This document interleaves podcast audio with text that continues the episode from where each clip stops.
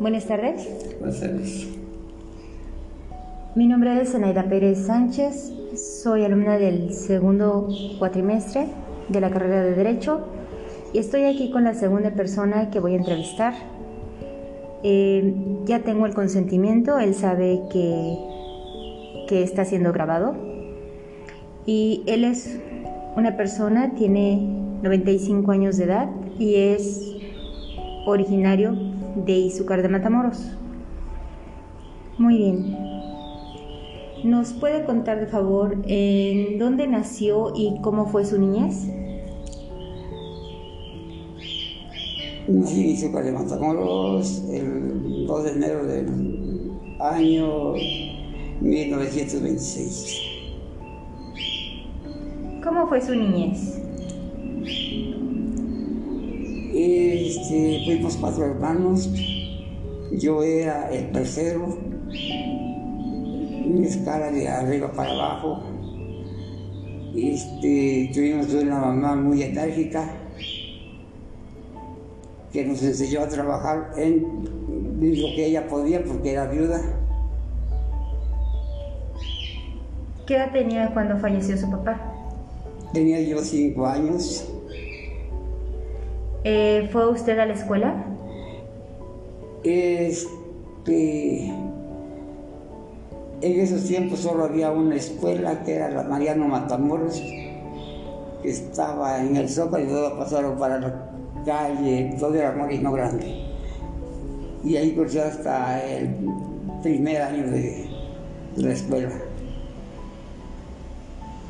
Posteriormente pasé a este, ya a la escuela de- oficial y ya cursé hasta el sexto año de primaria. Hablando de su familia, ¿cuál ha sido su nivel educativo? Bueno, mi educación fue cursar hasta el sexto de primaria en la escuela federal. ¿Y su familia? ¿Sus hermanos? ¿Sus padres? Mi padre, pues no lo conocí, no sé qué nivel haya tenido, pero debe haber sido un poquito superior de acuerdo a la- esa época. Mi mamá, pues tal vez no tenía, este, sabía leer y escribir, pero hasta ahí nada más. ¿Sus hermanos? Mis hermanos, este, junto conmigo, fueron a la escuela federal, cursaron, uno este, cursó quinto año, el otro cuarto año, y, a- y así. Hasta que el hermano del medio este, se fue a estudiar a, este, a Orizaba. ¿Qué estudió allá? Estudió la secundaria de las escuelas que había implantado don Lázaro Cárdenas, donde era escuela para hijos de obreros, y ahí les daban escuela gratis, hospedaje, alimentación, estudio, lógicamente, y, este, y uniformes. Es que era una escuela que fue hecha para hijos de trabajadores. ¿Esa fue la razón por la cual se tuvo que trasladar hasta el estado de Veracruz? Bueno, mi hermano que estudió, sí, nosotros seguimos acá trabajando.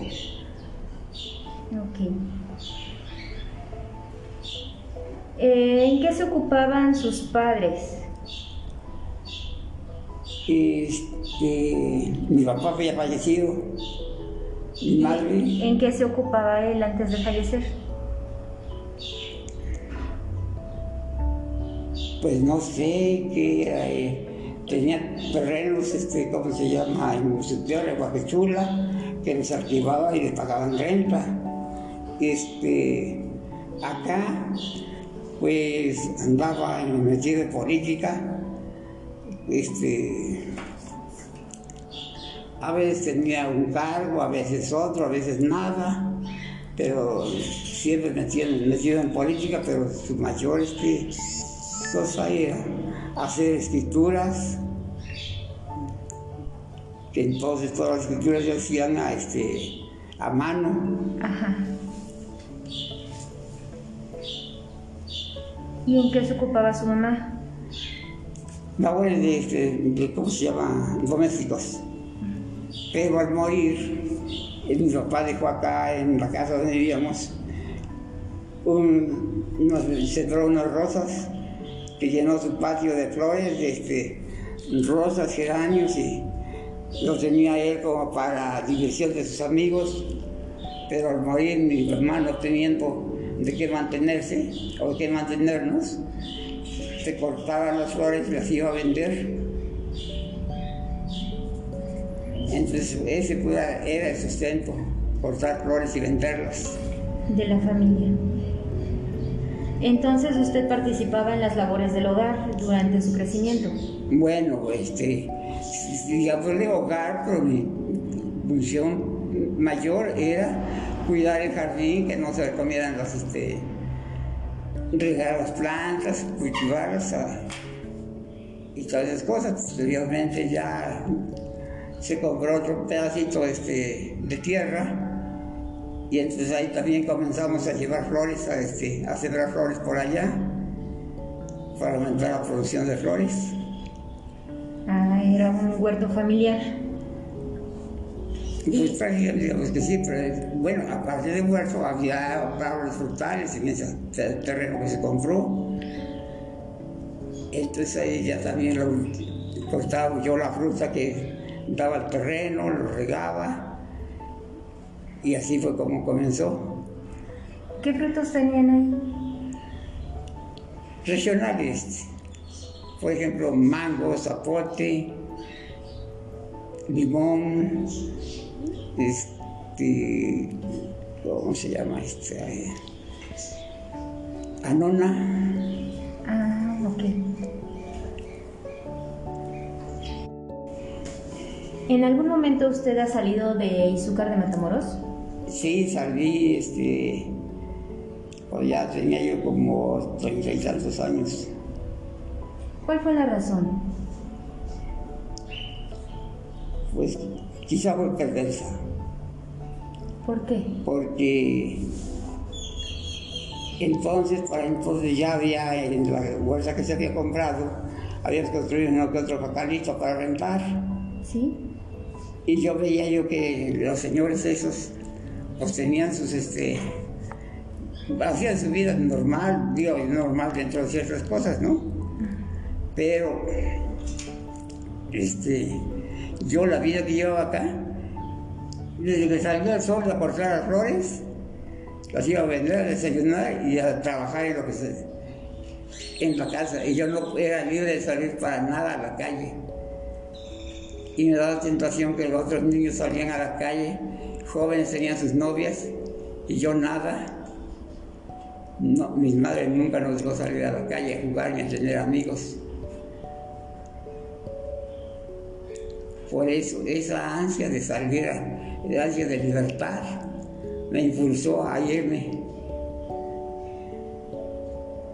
a probar suerte. ¿Y cómo le fue? ¿En dónde estuvo? Bueno, ingresé a esto se llama al este, paludismo. paludismo.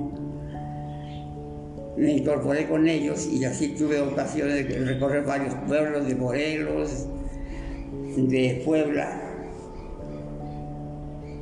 y parte del Estado de México dentro de ese trabajo. En eso tuve el tiempo aquel de, este, de libertad, ser, ser un niño hombre perverso, aprender de todo lo que había de malo. Aunque yo no lo hiciera, pero lo veía yo, que otros lo hacían.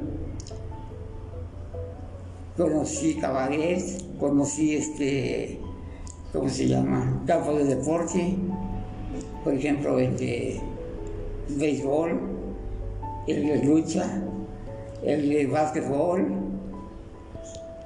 pero primero el trabajo. Sí. Y ya eso como cosa secundaria. Pero llegó el momento en que se queda uno pensando, ¿qué va a ser de mi vida? Aquí tengo un sueldo, pero ese no alcanza porque está uno esperando la quincena y no hace uno nada.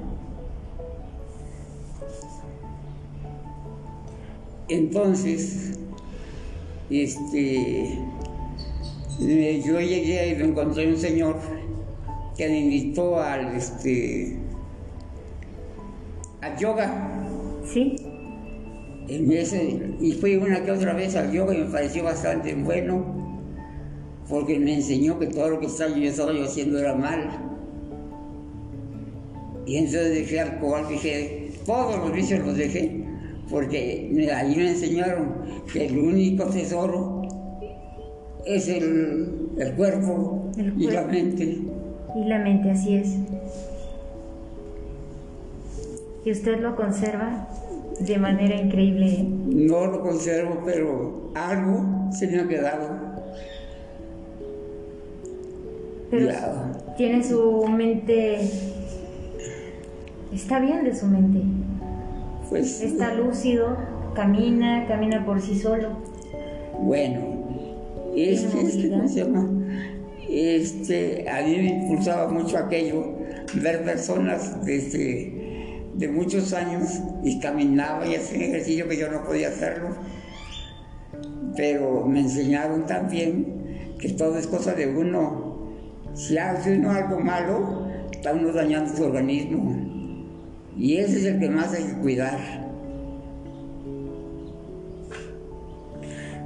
Eh, una pregunta más para no salirnos mucho del tema. Eh, ¿Me puede decir qué factores influyeron en su desarrollo económico o bien qué factores lo limitaron? Mi familia me dio mucho, este, ¿cómo se llama? Mucha confianza en dejarme hacer lo que yo quisiera. Al principio, eh, como era mi casa, yo trataba de mandar una pequeña cantidad a la casa aportarla cada vez que yo rayaba. Pero comprendí que eso no era suficiente y para esperar una vejez. Toda vez que yo me mantenía solo, soltero. Y entonces me vine con intenciones de dejar vicios, dejar trabajo y dejar todo a cambio de cuidar lo que estaba aquí en la casa. ¿Cómo considera su nivel de vida actual en comparación con su generación anterior? Pues estoy viviendo de lo que me dejaron mis, este, mis familiares, porque todo ha sido este, entregado por mis eh, familiares. Me quedó un terreno bastante grande como de pasado de hectárea y media. Y una persona ambiciosa quería apoyarse, quería apropiarse de él. Y se gastó mucho dinero para eh, pelearlo ante tribunales. Y al fin si ganamos, pues no ganamos nada. Nada más nos reconocieron de lo que éramos dueños. Y eso, este, se vendió casi para pagarle al, este, al licenciado de todos los gastos que hubo. Ahora me dediqué al albañil, hice uno que otro cuartito, este, y vino el, ¿cómo se llama? El temblor del 17, 2017 y pues acabó. Pero bueno, todavía tengo uno que otro para este. Uno se lo envié a mi hija para que viviera, otros se desbarataron con el temblor. Y tengo dos localitos que, aunque se los heredé a mi hija, yo estoy, este, de, de ellos estoy viviendo, de las rentas que pagan. Pues le agradezco mucho su tiempo, le agradezco mucho por compartir su historia de vida. Ah, pero hay otra. También tengo la pensión del seguro. Estoy Ah, pensionado porque fui, como fui, no fui trabajador, fui, este, ¿cómo se llama? ¿Jubilado? Jubil- no, no jubilado. este, ¿Pensionado? pens- no, tra- estuve dentro del seguro. Entonces se me jubilaron allí. Y ahora con la eh, jubilación que dio ese señor López Obrador, pues me va ayudando un poquito. Y la familia que me va ayudando bastante.